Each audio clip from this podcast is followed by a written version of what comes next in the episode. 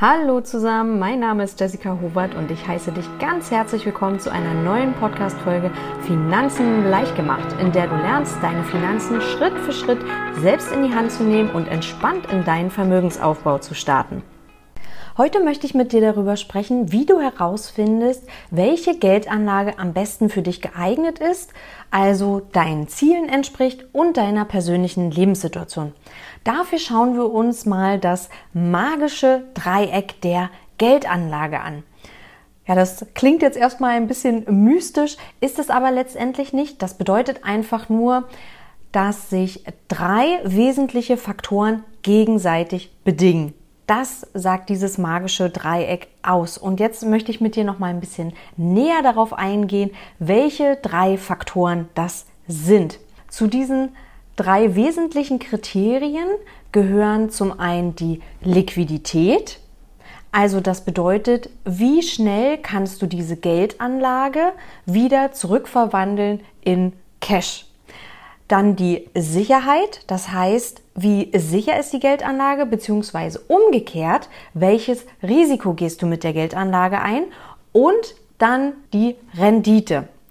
Also das heißt, welche Erträge kannst du mit dieser Geldanlage erwirtschaften? Das sind erstmal die drei wesentlichen Faktoren, von denen eine Geldanlage beeinflusst wird.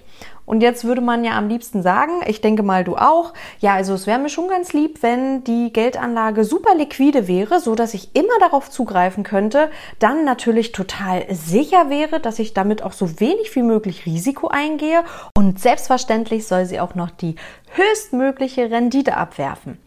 Also du kannst dir jetzt mit Sicherheit schon vorstellen, dass das leider so nicht funktioniert, weil ansonsten würden wir ja alle in diese Geldanlage investieren, definitiv. Und warum das so ist, darauf gehe ich jetzt nochmal näher ein. Und vor allem, welche zwei Faktoren gut zusammenwirken, während du bei der dritten meistens Abstriche machen musst. Erstes Beispiel. Wir haben eine Geldanlage, die sehr liquide ist, also auf die du immer wieder zugreifen kannst und die du sofort in ja, Cash, Bargeld umwandeln kannst und die als sehr sicher gilt, beziehungsweise im Umkehrschluss risikoarm. Also, weil eine komplett risikolose Geldanlage gibt es nicht. Also, du gehst immer mit jeder Geldeinlage, die du ja, in die du investierst, immer ein gewisses Risiko ein. Also eine komplette risikolose Geldanlage gibt es in dem Sinne nicht. Also wir haben die zwei Faktoren Liquidität und Sicherheit, heißt aber im Umkehrschluss, dass du Abstriche bei der Rendite machen musst. Ein sehr, sehr gutes Beispiel dafür ist das Tagesgeldkonto. Beim Tagesgeldkonto hast du die Möglichkeit, sofort immer wieder auf dein investiertes Geld, also das Geld, was du auf das Tagesgeldkonto gelegt hast, zuzugreifen und dir das immer wieder zu nehmen, dann wann immer du es brauchst. Und dir ist damit eine gewisse Sicherheit gegeben, in dem Sinne, dass du mit der Investition auf ein Tagesgeldkonto keinerlei Risiko eingehst. Das heißt aber im Umkehrschluss, dass du für diese Liquidität und für diese Sicherheit vor allem bezahlen musst. Du bekommst keinerlei Zinsen auf das Tagesgeldkonto.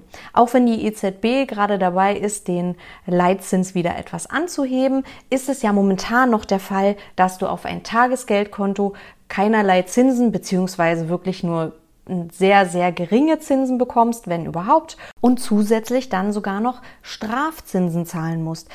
Das war jetzt bei einigen Banken lagen diese Gebühren, die du auf Guthaben zahlen musstest, bei 0,1 bis sogar 0,5 Prozent im Jahr. Also da kannst du dir selber mal ausrechnen, wie viel das in deinem Falle ist.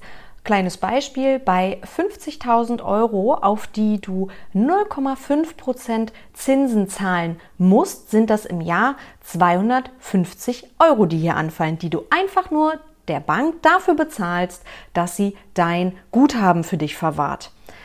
Und wenn du jetzt beispielsweise noch ein, noch ein Girokonto nutzt oder ein Sparbuch, dann kommen da auch noch weitere Gebühren und Kosten auf dich zu. Das macht das Tagesgeldkonto jetzt, wenn ich es jetzt in dem Maße erkläre, sehr, sehr unattraktiv. Also das scheint jetzt als Geldanlage wirklich nicht das Optimale zu sein, um dein Geld zu vermehren. Und das ist auch absolut richtig. Das Tagesgeldkonto, das Girokonto und das Sparbuch sind keine Geldanlage, um damit dein Vermögen aufzubauen. Zumindest nicht dafür, um dein Geld damit aktiv zu vermehren. Das Tagesgeldkonto ist aber trotzdem sehr, sehr relevant in deinem gesamten Portfolio. Also wenn du dich mit deinen Finanzen auseinandersetzt, spielt das Tagesgeldkonto trotzdem eine entscheidende Rolle. Denn ein wesentlicher Schritt in deiner Finanzplanung und wenn du mit deinen Finanzen startest und dich mit deinem Geld auseinandersetzt, ist der Notgroschen. Das heißt, dass du am Anfang, wenn du dich ja einfach darauf äh, vorbereitest, in den Vermögensaufbau zu starten, ist der erste Schritt, dass du natürlich deine Einnahmen und Ausgaben überprüfst und dadurch dann deinen Sparbetrag herausarbeitest und dann beginnst, wenn du es noch nicht getan hast, einen Notgroschen anzulegen. Dieser Notgroschen sollte im Idealfall drei Netto-Monatsgehälter umfassen. Das bedeutet, dass du davon, wenn du jetzt beispielsweise deinen Job verlierst, drei Monate lang gut alle Fixkosten und auch teilweise die nötigsten variablen Kosten decken kannst. Das heißt, du kannst gut von diesen drei Monatsgehältern, die auf deinem Tagesgeldkonto angelegt sind, die dein Notgroschen sind, leben. Oder es tritt ein besonderer Notfall ein, das Auto geht kaputt und gleichzeitig auch noch die Waschmaschine und du hast noch einen Wasserschaden bei deinem Nachbarn, der noch beglichen werden muss. Auch dann kannst du den Notgroschen nutzen, um solche unvorhergesehenen ja, Kosten einfach decken zu können. Warum ist der Notgroschen so wichtig? Wenn du in den Vermögensaufbau startest und dein Geld in ETFs investierst und an der Börse anlegst, dann möchtest du auf gar keinen Fall in solchen Notsituationen auf dieses Geld zurückgreifen. Dein investiertes Geld, vor allem wenn du einen langfristigen Vermögensaufbau planst, einen langen Anlagehorizont von mindestens 10 bis 15 Jahren, was ich immer empfehlen würde, planst, dann ist dieses Geld absolut tabu. Du gehst nicht an dieses investierte Geld, denn damit hast du ganz andere Pläne und das ist nicht dafür da, in solchen Notfallsituationen verwendet zu werden. Denn hinzu kommt noch, dass du, wenn, ja, Notfälle treten ja immer unvorhergesehen ein. Das heißt, du musst dann schnell reagieren und hast nicht noch die Möglichkeit, lange zu überlegen oder andere Optionen zu erwägen, sondern du brauchst dieses Geld dann in der Regel schnell. Und wenn du dann auf das zurückgreifst, was du für deinen langfristigen Vermögensaufbau geplant hast und in ETFs investiert hast, dann musst du beispielsweise die Kurse auch natürlich so nehmen, wie sie gerade stehen. Und das kann unter Umständen auch bedeutend schlechter sein, als das von dir geplant war oder zu dem Zeitpunkt der Fall war, als du mit dem Investieren begonnen hast. Und wenn du dann beginnst, Anteile zu verkaufen, realisierst du Verluste. Solange dein Geld investiert bleibt und die Kurse auf und ab gehen, unten stehen, ist erstmal noch nichts Schlimmes passiert an sich. Du gibst dem Ganzen ja dann noch viel Zeit, sich weiterzuentwickeln. Musst du aber in einer Notsituation verkaufen und stehen die Kurse gerade schlecht, realisierst du Verluste. Deshalb ist es ganz, ganz wichtig, dass du dir auf jeden Fall vorher, bevor du mit dem Investieren startest, einen Notgroschen anlegst. Und ja, dieser Notgroschen kann auf dem Tagesgeldkonto liegen. Dieser Notgroschen ist nicht dazu da, Rendite zu erwirtschaften. Dieser Notgroschen ist dafür da, um dir Sicherheit zu geben. Und ja, diese Sicherheit kostet dann im Umkehrschluss. Das heißt, dass du, wie gesagt, auf das Tagesgeldkonto keinerlei Zinsen bekommst, eventuell noch Strafzinsen zahlen musst, aber dieses Geld steht dir jederzeit für absolute Notfälle zur Verfügung. Und dafür ist es da, nicht um Rendite zu erwirtschaften.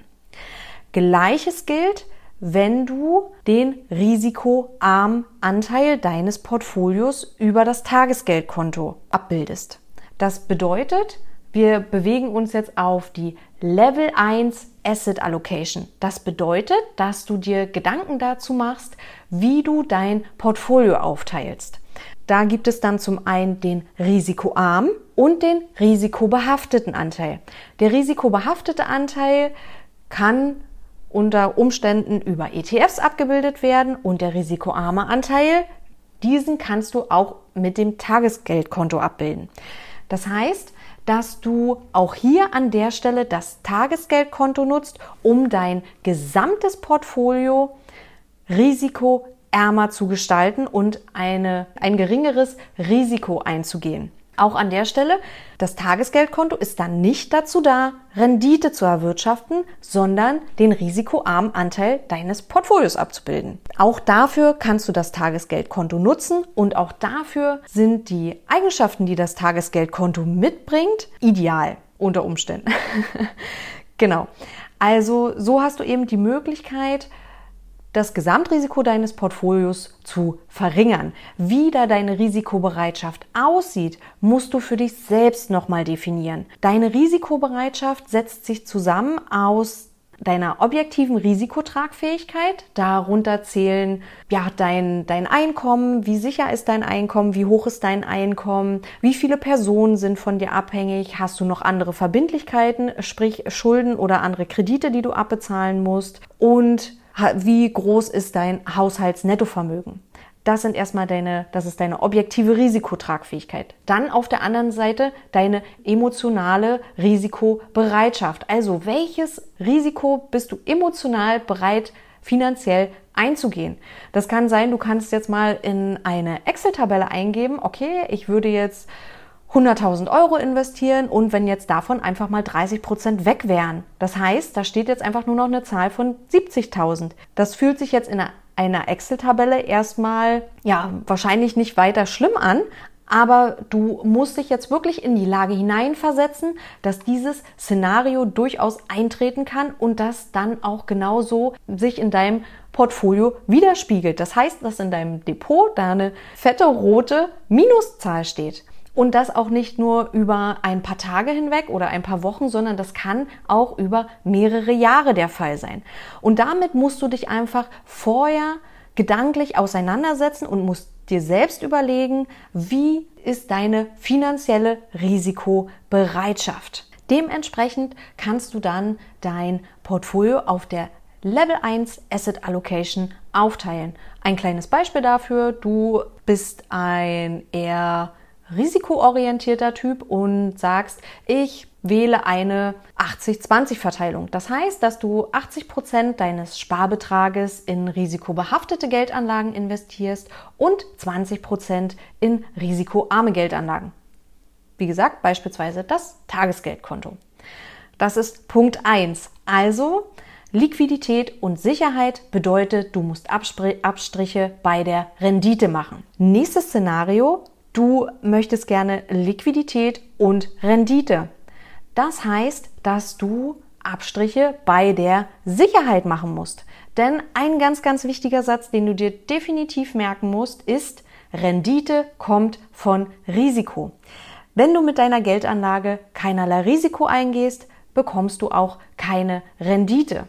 Wenn jeder genau wüsste, wie sich die zukünftigen Kurse entwickeln und was genau dann ja, zukünftig einfach passiert, dann würde er damit keinerlei Risiko mehr eingehen und auch letztendlich keine Rendite erhalten.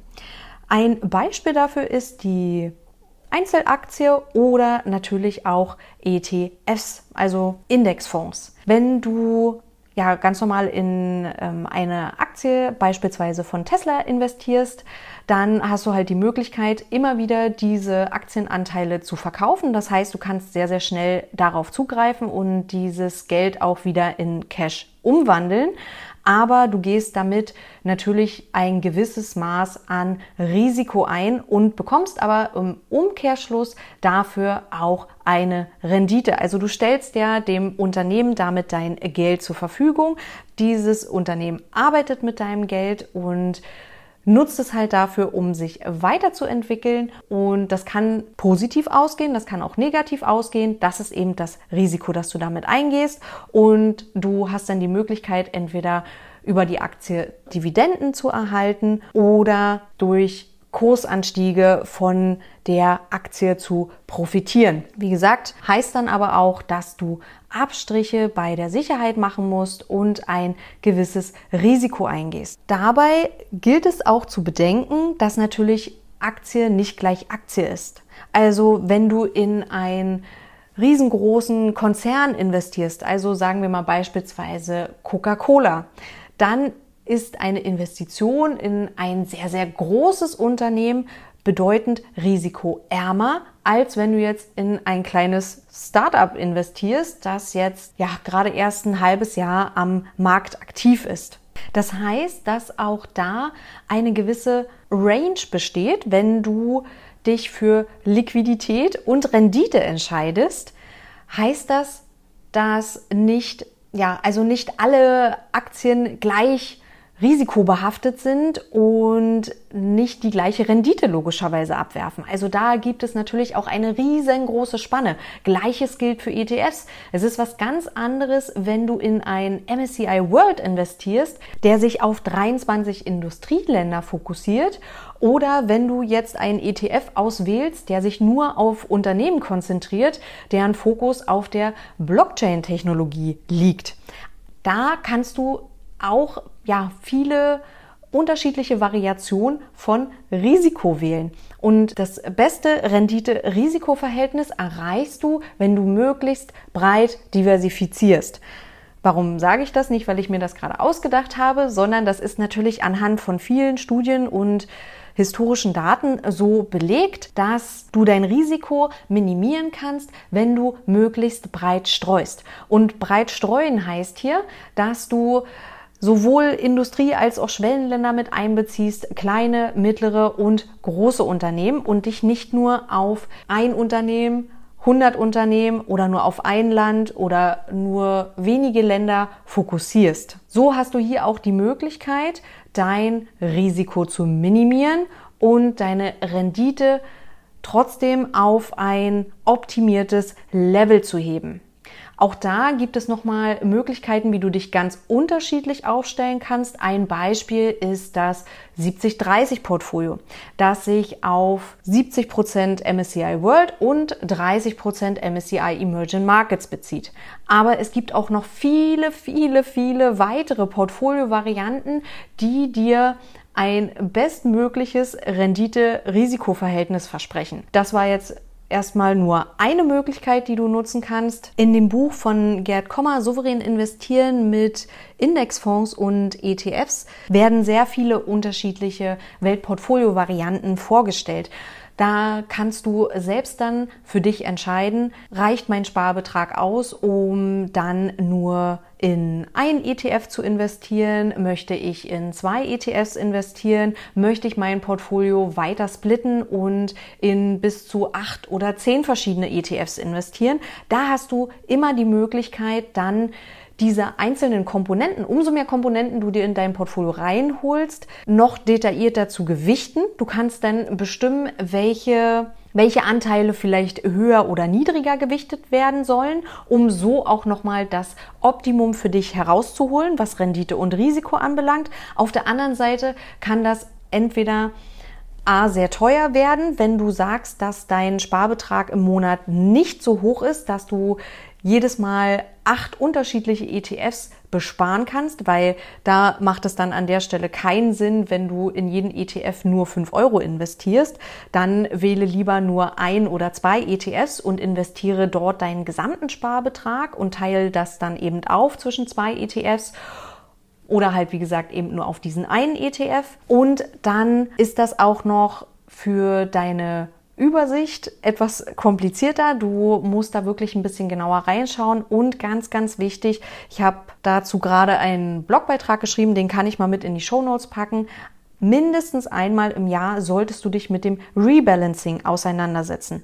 Wenn du sehr, sehr viele Komponenten und unterschiedliche ETF-Positionen in deinem Depot hast, dann musst du natürlich öfter reinschauen und gucken, dass die entsprechende Gewichtung auch genau so wie von dir geplant auch weiterhin besteht. Das bedeutet, du hast dir vorher überlegt, wie welcher Anteil gewichtet sein soll, damit für dich das Beste am Ende dabei herauskommt bei Rendite und Risiko. Und genau diese Gewichtung soll natürlich auch weiterhin bestehen bleiben, weil sich ja ansonsten Rendite und Risiko verschieben, genauso wie deine Gewichtung. Und das ist ganz normal, da sich ja auch die Kurse unterschiedlich entwickeln von deinen ETFs, die du dann in deinem Depot hast.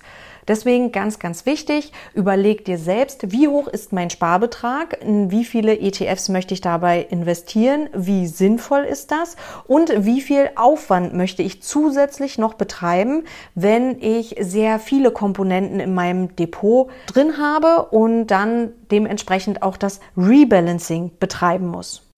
So hast du die Möglichkeit bei dem Zusammenwirken aus Liquidität und Rendite deine eigene Risikobereitschaft und dein eigenes Risiko, das du eingehst, selbst zu bestimmen und zu definieren. Dann kommen wir jetzt zur dritten Variante und zwar die Kombination aus Rendite und Sicherheit bzw. Risiko und den Einbußen bei der Liquidität. Das heißt, dass du eine gewisse Rendite bekommst und auch ein gewisses Maß an Sicherheit, aber auch hier wieder ja, sind die beiden Komponenten Rendite und Risiko variabel, je nachdem, für was du dich entscheidest.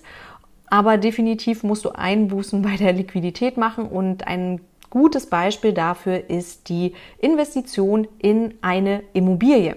Denn wenn du eine Immobilie wieder zurückverwandeln möchtest in Cash, dann dauert das in der Regel etwas länger. Also du hast nicht die Möglichkeit, innerhalb von wenigen Minuten mit einigen Mausklicks, so wie das bei deiner Aktie der Fall ist oder bei deinem ETF, diese Anteile, Anteile wieder zu verkaufen und dann entsprechend in Cash umzuwandeln. Das dauert bei einer Immobilie bedeutend länger. Dafür hast du auf der anderen Seite die Möglichkeit, damit eine gewisse Rendite zu erwirtschaften und du hast ein gewisses Maß an Sicherheit, obwohl ich das jetzt auch eher in Anführungsstrichen setzen würde, denn auch eine Immobilie hängt ja von sehr, sehr vielen Faktoren ab. Also ob ich jetzt hier eine Immobilie in Berlin Mitte habe oder im Süden von Brandenburg, macht natürlich einen riesigen Unterschied. Genauso wie das halt eben bei den Aktien auch ist, ob du in ein großes Unternehmen investierst oder in ein kleines Start-up. Genauso ist das bei Immobilien auch der Fall. Da spielen die Lage, die Infrastruktur, die Entwicklung der Einwohnerzahl und viele, viele weitere Sachen eine sehr, sehr große Rolle und können natürlich dann aus deiner Immobilie ein sehr renditestarkes Objekt machen oder im schlimmsten Fall natürlich auch, ja, den Totalverlust bedeuten. Deswegen solltest du dir da auch nochmal ganz genau Gedanken machen, ob diese Investition für dich in Frage kommt. Aber da gibt es ja auch sehr, sehr viele Ansätze, wie man in den ja, in den Immobilienmarkt starten kann und wie man sich damit auseinandersetzen kann und welche, welche Kriterien du dabei beachten solltest. Ich selbst bin gerade jetzt nicht in Immobilien investiert, finde das Thema nichtsdestotrotz sehr, sehr spannend und interessant. Und ja, ist einfach hier an der Stelle nochmal ein gutes Beispiel für die Kombination aus Renditesicherheit und weniger Liquidität. Also nochmal für dich zusammengefasst. Das magische Dreieck der Geldanlage bestimmt die drei Kriterien, die relevant sind und beziehungsweise sich gegenseitig bedingen, wenn es um deine Investition geht. Und das ist die Rendite, die Sicherheit und die Liquidität. Gerne hätten wir alles, das geht natürlich nicht. Immer wenn du zwei Faktoren zusammenpackst, musst du bei der dritten gewisse Abstriche machen. Und wenn du dir das dann nochmal genauer anschaust, hast du immer die Möglichkeit, bei der Rendite und beim Risiko eine gewisse ja, eine gewisse Range zu benutzen. Das heißt, dass du nicht immer volles Risiko gehen musst und dafür viel Rendite erhältst oder umgekehrt, dass du volle Sicherheit gehen musst und keinerlei Rendite erhältst, da gibt es immer Abstufung. Und da kannst du dich dann an deiner eigenen finanziellen Risikobereitschaft und an deiner objektiven Risikotragfähigkeit orientieren, wo du dich da gerne einordnen möchtest und welche Geldanlage dann am ehesten für dich passt.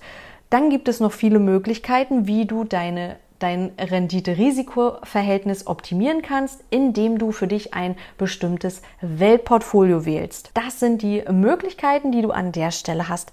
Ich hoffe, ich konnte dir mit dieser Podcast-Folge weiterhelfen.